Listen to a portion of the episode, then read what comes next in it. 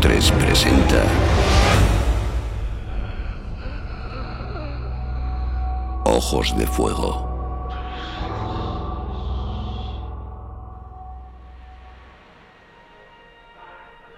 Verano de 1992, a las afueras de Ferrol. Venga, Daniel, no seas terco. En cinco minutos te quiero ver en la ducha. Tienes arena hasta en las orejas. Y deja en paz a tu hermana. Carlos, haz el favor de poner orden. No volvemos a la playa, ¿eh? Pero si yo no estoy haciendo nada. Es este pesado. ¡Y quita! Venga, ya está bien. Lucía, saca la bolsa y las palas a la terraza.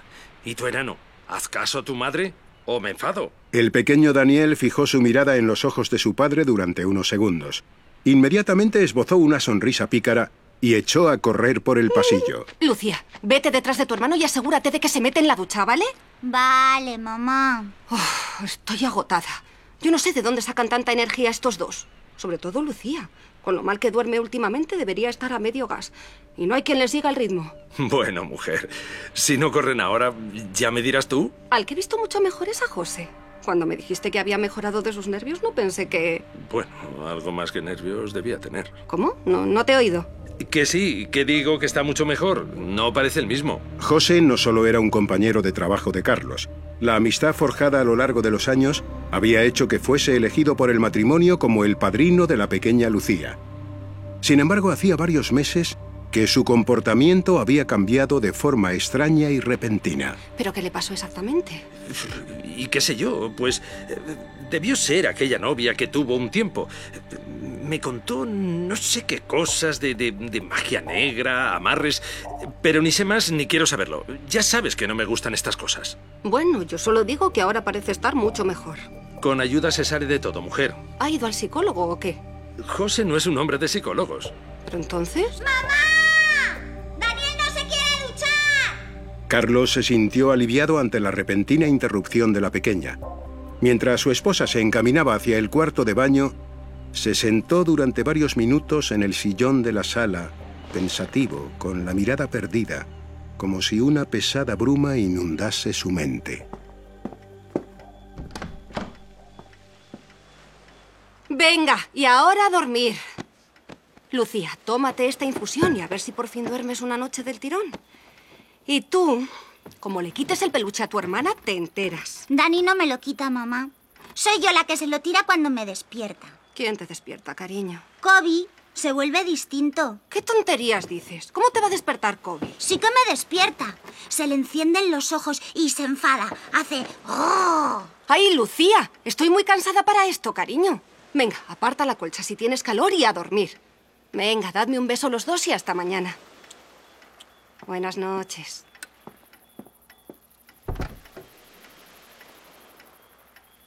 Como cada noche, la pequeña colocó a Kobe, su pequeño husky de peluche, junto a ella y cerró los ojos. El sueño apenas tardó unos minutos en llegar.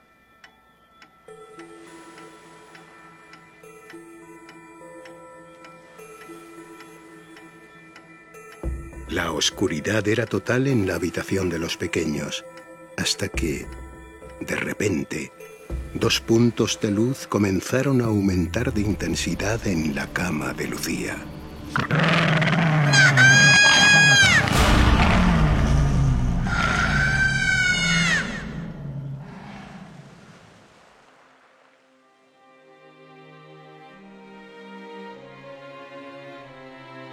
Con el paso de los días, aquellas terribles escenas se fueron haciendo más y más habituales. A pesar de consultar los extraños episodios con varios médicos, la situación se había tornado en insostenible y la preocupación por aquellos aparentes terrores nocturnos se había instalado de forma permanente en el rostro de Carlos. ¿Qué te pasa, hombre? ¿Sigue la cría con nervios? Sí. Em, oye, José, te tenía... Te tengo que preguntar. Aquello que me contaste, la mujer aquella que te ayudó cuando lo del mal de ojo, Mercedes.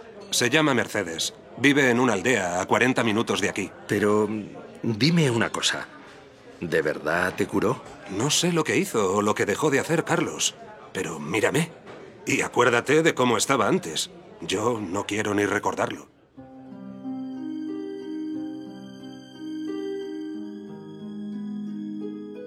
Las opciones no dejaban margen para demasiados titubeos. Tras meditarlo un par de días, el joven matrimonio convino en acercar a la pequeña a aquel punto remoto de Galicia. El sol del final del verano contrastaba con la humedad permanente de aquella tierra, del mismo modo que las comodidades de los años finales del siglo XX pugnaban con las creencias ancestrales, firmemente arraigadas en la vida de sus habitantes. Hola, buenas tardes. Venimos buscando a Mercedes. Sí, José ya me avisó de que vendrían ustedes. ¿Esta es la niña?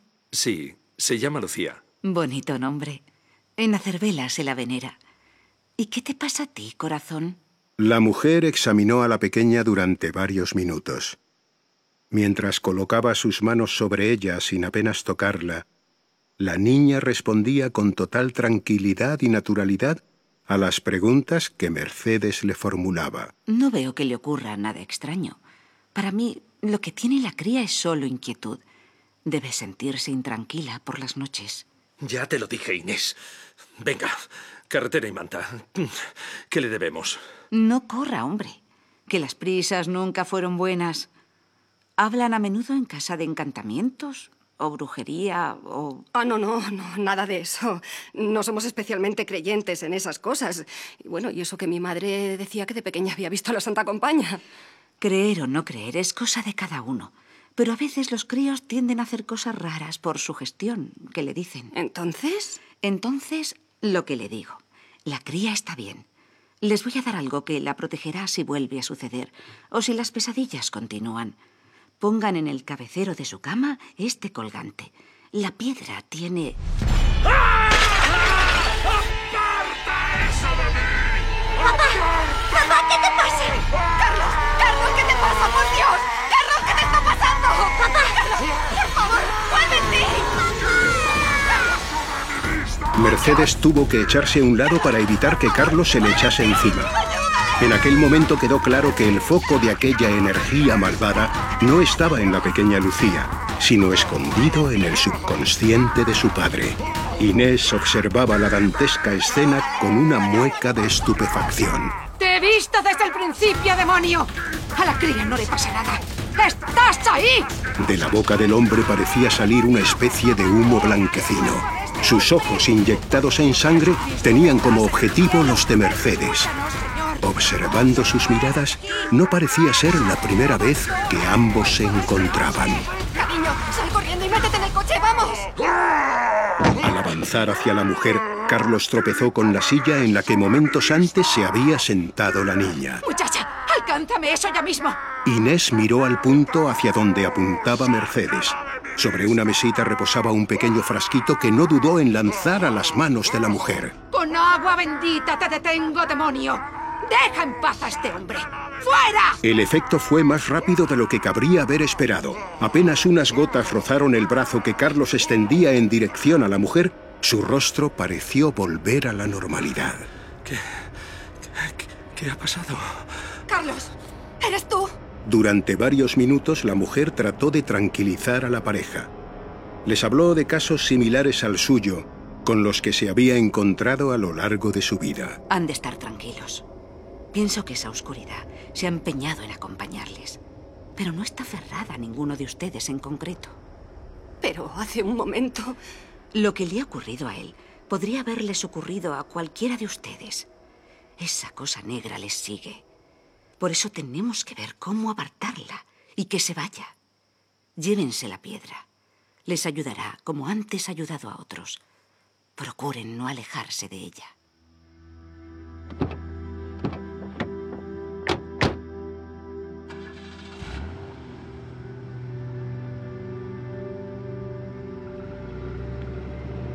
La noche les sorprendió casi sin darse cuenta.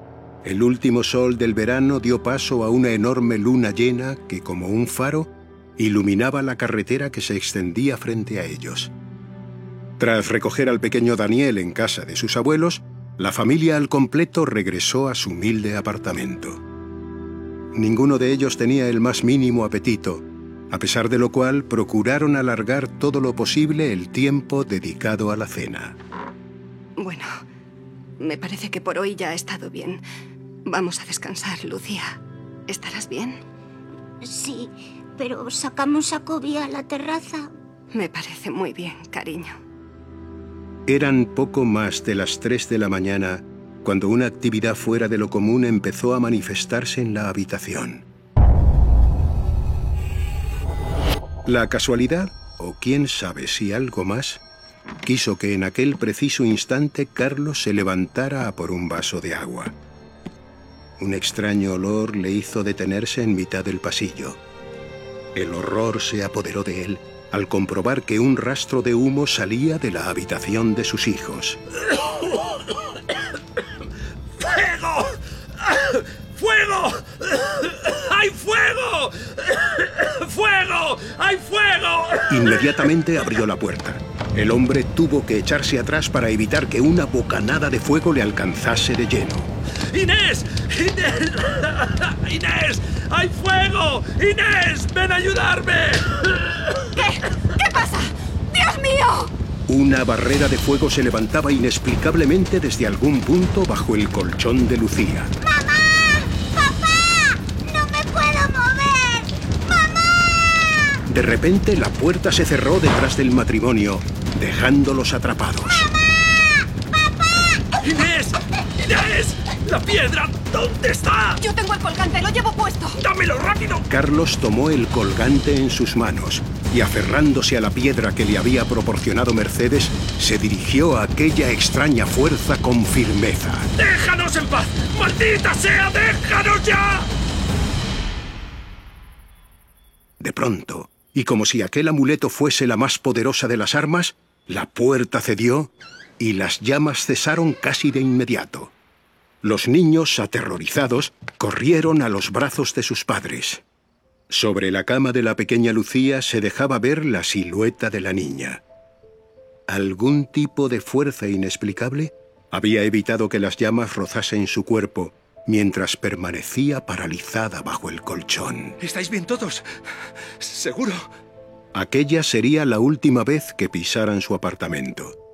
A los pocos días, convencidos de que el mal se cernía entre aquellas paredes, la familia al completo decidió comenzar una nueva vida, alejados del punto que parecía ser el origen de sus desvelos. Mercedes. Mercedes, ¿está ahí? Abra. Le traigo un detalle para desearle felices fiestas, mujer. ¿Quién es? Ah, eres tú, muchacho. Hola, sí, mire, le traía... Déjate de traer nada. Y búscalos. Búscalos donde sea. Tienes que darles aviso. Aquello sigue acechándolos. No estaba en la casa. Esa cosa negra la llevan atada a ellos. Y es solo cuestión de tiempo.